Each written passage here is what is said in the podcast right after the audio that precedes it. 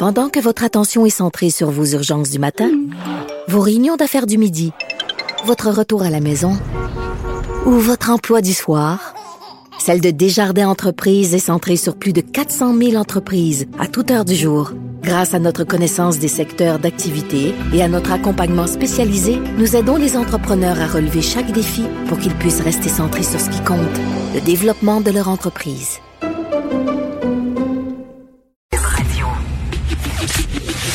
Le, commentaire de Félix Séguin, un journaliste d'enquête pas comme les autres. Alors, non seulement tu nous parles tous les jours, mon cher Félix, mais là, tu arrives avec une exclusivité aujourd'hui. Oui, bien sûr. Euh, est-ce que tu te rappelles du meurtre de Francis Laforêt? C'est arrivé il y a 20 ans à Terrebonne. Ça avait soulevé euh, énormément, euh, ben pas de passion en fait, mais de désapprobation parce que Francis Laforêt était un tenancier de bar de Terrebonne, Bob McTavish, lui et son frère d'ailleurs, ils étaient donc dans ce domaine. Euh, et il a été un soir lâchement mais lâchement assassiné, battu, euh, transporté à l'hôpital, euh, battu à coups de bâton de baseball et il est décédé au centre hospitalier des suites de ses blessures. Ça se passait dans le vieux Terrebonne euh, et ça fait maintenant 20 ans. Alors, le fils de pas le fils, le frère plutôt, euh, de Francis Laforêt a décidé de parler aujourd'hui et de nous accorder un entretien 20 ans après le meurtre de son frère. Ah ouais. Pour, ouais, pour plusieurs raisons. Euh, les meurtriers ont jamais été amenés devant les tribunaux, c'est la principale. Euh, mais il y a aussi dans ça quelque chose de très important. Le crime organisé, on ne s'en rend pas compte, tue toujours des innocents et fait toujours des, innocents, des innocentes victimes. Excite l'idée que les criminels règlent leur compte toujours entre eux. C'est vrai en partie, mais il y a des victimes collatérales à ça. Il y a des victimes collatérales également à la vente de stupéfiants. Et il y a des victimes collatérales aux, euh, aux paris illégaux, puis euh, au bookmaking, justement, etc., etc. Alors, une victime innocente, euh, Francis Tanforel en est une, et euh, son frère nous a parlé un peu hier. On a deux extraits. OK, on a le premier maintenant. Et nous, de notre côté, euh, le mental, le psychologique aussi doit s'ajuster face à ça. Dans l'entente, on attend. On veut, on veut, on veut aussi que la justice euh, prenne une position à un moment donné, puis que les enquêteurs arrivent avec des, des preuves à 100% Donc, c'est, c'est, on apprend à vivre avec tous ces éléments-là. Donc, c'est, c'est, c'est sûr qu'après 20 ans, on, on est habitué, mais ça apprend à vivre avec ces choses. Hmm. C'est long, 20 ans, hein? C'est long. Mais, mais, hein, mais pourquoi, est-ce qu'on sait pourquoi il a été tué, euh, M. Laforêt? Ben oui, parce qu'il refusait que euh, les Hazelus, les moteurs criminels, puissent avoir mis sur son établissement euh, licencié. Alors, il s'est dressé devant eux. Oublie-le jamais. Il s'est dressé devant eux. Et puis, ça fait leur affaire. On n'avait pas... Euh, accepté. Les votants n'avaient pas accepté comment ils avaient été traités. Les autres, ils voulaient rentrer, ils voulaient rentrer dans le bar en disant tu vas nous laisser vendre notre dope tranquille, là, puis euh, on va rentrer. Lui, il a dit euh, hors de question. Écoute, euh, c'est à, se poser la question quand ça se peut-tu un, bar, un club qui dit non aux moteurs où ils sont ils sont rois et maîtres partout? Euh, oui, ça se peut, mais il y a des conséquences. Euh, et justement, au cours des dernières euh, années, la Sûreté du Québec a tenté de minimiser les conséquences des refus des tenanciers de laisser entrer le crime organisé chez eux. ils sont extrêmement visibles, les policiers. des fois, il y a des petites initiatives. Là, tu vois, c'est pas, pas des bonnes journées pour la police hein, depuis ben non, ben non. mais mais mais redonnons-le ce qu'ils font bien. ils se promènent dans les bars. D'abord, ça a été des squads nocturnes. Maintenant, ça a un autre nom. Alors, ils se promènent de bar en bar le soir, puis ils rencontrent les tenanciers en leur disant, regarde, si tu as des problèmes là, avec eux, nous, on va t'appuyer. Puis sais-tu quoi? Francis Laforêt, que tu viens d'entendre, a participé à certaines de ces initiatives-là. Il s'en va parler à ses collègues euh, sais, des, des, des, gens qui ont des quoi, des, des pubs, des taverniers, etc. Puis il leur dit, regardez, moi je les ai sortis, ça n'a pas bien été, mais c'est possible de sortir quand même de ton de ton environnement, tu sais.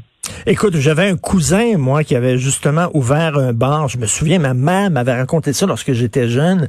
Il avait ouvert un bar et la même affaire est arrivée. Il y a des euh, motards qui sont arrivés en disant, ben là, tu, sais, tu vas nous laisser, blablabla. Puis là, il prenait le contrôle un peu. Il a décidé de vendre. Écoute, il a, il a dit, c'est, c'est vraiment trop compliqué. Il a vendu ses parts, il a sacré son camp. Et euh, jamais il, il, il s'est, euh, il s'est retrouvé là, à la tête d'un bar. Mais ça doit pas être évident. Là. Tu t'es vois arriver les gros bras, puis tout ça, là, puis qui te menace, qui t'intimide de dire non, je veux rien savoir, vous regardez la sortie, puis vous sacrez le camp, et aïe, j'aurais peur, mettons. Ouais, j'aurais pas, j'aurais pas, moi, justement, cette, euh, j'aurais pas la, la, la, la, la, la- je serais pas incapable de tenir Ouais. comme ça un débit de boisson puis de faire face à ça chaque jour. J'aurais pas les nerfs, comme on dit. Puis, euh, bon, malgré que j'ai les nerfs pour faire d'autres choses, mais en tout cas pas pour ça. Euh, oui, c'est vrai que quand même, là, ça prend quand même euh, des, des- les- certains nerfs pour faire la job que tu fais. Écoute, on peut écouter un autre extrait. Tu dis que tu as deux Oui, extraits. oui, c'est ça. Je voulais, je voulais te le mettre en contexte, par exemple, parce que euh, il y a une chose importante dans le dossier du meurtre euh, de la forêt. La police connaît les suspects. Puis dans plein de meurtres qui sont euh, liés au crime organisé, où le crime organisé est impliqué, on connaît les suspects. Puis il nous manque un petit, petit, petit, petit détail pour les arrêter, et c'est le cas euh, dans le dossier La Forêt. Je vous laisse entendre son frère. C'est ça, effectivement. Après 20 ans, on, on espère toujours qu'il y a une personne à quelque part, que ce soit un- une conjointe ou un ami d'un gars qui est, qui est tout à fait relié ou un gars qui est sur le bord de craquer, que cet individu-là qui peut parler aux, policiers pour nous aider à closer ce dossier-là. C'est, c'est qu'à un moment donné, les policiers ils savent c'est qui. Ils ont, il y a des gars encore actifs, mais il manque toujours des petites informations pour justement pour coffrer ces individus-là. Donc, ils savent c'est qui, mais il manque de preuves. Ben c'est ça, et c'est pour ça que M. Laforêt parle aujourd'hui. Si vous en savez des petits bouts, euh, et si vous pensez que vous connaissez quelqu'un qui en sait des petits bouts, ben quoi, appelez, euh, faites-vous entendre. C'est ce qu'il demande en tout cas. Puis je termine en disant que euh, le meurtre de Francis Laforêt est, est, est important dans l'histoire euh, judiciaire du Québec pour plusieurs raisons et policières, parce que c'est l'un euh, des tristes meurtres qui a mené au changement de nos lois, c'est-à-dire à l'adoption de la loi anti-gangstérisme. Le meurtre de Francis Laforêt, il y a le meurtre de Daniel Desrochers et Ben, il y a la tentative d'assassinat de Michel Auger. Alors, ça fait partie de cette, cette couronne de trois meurtres. Euh, battu, euh, battu à mort, lâchement. Daniel Desrochers, est-ce que c'était le petit garçon là, qui avait sauté lors de la guerre euh, des motards? Il y avait une bombe qu'on avait mise sous un auto, je crois. Et un petit, une Jeep, ouais. C'est ça, puis un petit garçon qui passait dans ce coin-là et euh, qui, est- qui, qui est mort des suites de ça. Je me souviens, ça avait vraiment choqué les gens. Et tu fais bien de le dire, tu sais. Des fois, il y a des gens qui disent, oh, la mafia, puis euh, les gangsters, puis euh, les Hells, ça se tue entre eux autres. Il n'y a aucun maudit problème. C'est pas vrai, là. Il y a des, vraiment, il y a des victimes collatérales. Le petit déroché, Monsieur Laforêt, tu dis, euh, combien de gens se sont fait casser les jambes parce qu'ils devaient de l'argent à des usuriers, tu sais. C'est pas vrai qu'il n'y a pas de victimes. Exact, exact. Et rappelons-le, rappelons-le toujours et euh, ne l'oublions jamais. Écoute, ouais, c'est euh, toute une histoire. Et tu veux nous parler de Geneviève Guilbeault euh, qui a été menacée. Exactement. Euh, il y a le bureau des enquêtes indépendantes qui est responsable de faire la lumière sur une partie de cette affaire-là parce qu'il y a un homme qui a été arrêté après avoir proféré des menaces contre Geneviève euh, Guilbeault, la vice-première ministre. Le cabinet ne voulait pas confirmer cette information-là. Ce qu'on sait, c'est que c'est un suspect de 50 ans qui s'est rendu euh, dans le secteur de Beauport à Québec, là, à la bibliothèque Étienne Parent. Puis il a décidé de proférer des menaces. C'était hier après-midi, il est environ 13h30. Les policiers ont tenté de l'interpeller parce que là, évidemment, il faisait des menaces. Donc, euh, il se livrait des menaces, il fallait l'interpeller. Il n'a pas obtempéré du tout. Alors, on a eu recours à l'arme à impulsion électrique. C'est pour ça que le Bureau des enquêtes indépendantes est dans le dossier. Euh, et euh, en relevant euh, le- le- le- l'homme, les policiers ont vu que le couteau de celui qui était menaçant était planté dans son abdomen, donc il a été transporté à l'hôpital. Manifestement, euh, c'est euh, ce n'est pas quelqu'un qui évidemment avait toute sa tête. Mm. D'abord, euh, c'est quand tu te livres à ces gestes-là, c'est sûr que t'as pas toute ta tête, mais là maintenant, c'était tu sais, là, auto infligé, c'était lui-même infligé certaines blessures, c'est la question euh, qu'il faut se poser. Mais je, je- je profite de te parler, pour te- je te profite euh, du sujet pour te parler de ce qui va se passer en conférence de presse euh, avant midi tu sais, cet été, on a beaucoup, beaucoup parlé de la violence à Montréal. Euh, Oui. Et puis tu m'en as parlé aussi, puis tu te posais des questions sur, sur le contrôle des armes à feu, puis on se posait cette question principale, serons-nous bientôt, euh, comme la ville reine, comme Toronto, et aurons-nous un problème d'armes à feu? Ben, la réponse, c'est qu'on l'a déjà. et, la suite, c'est qu'aujourd'hui, en conférence de presse, il va y avoir une annonce très importante de la ministre de la Sécurité publique qui va être entourée des chefs de police de Montréal, Québec et de la Sûreté du Québec pour euh, débloquer plusieurs millions de dollars pour lutter contre les armes à feu illégales. Si on regarde les dernières statistiques, entre autres du SPVM, parce qu'on va pas se le cacher, c'est à Montréal que ça brasse le plus.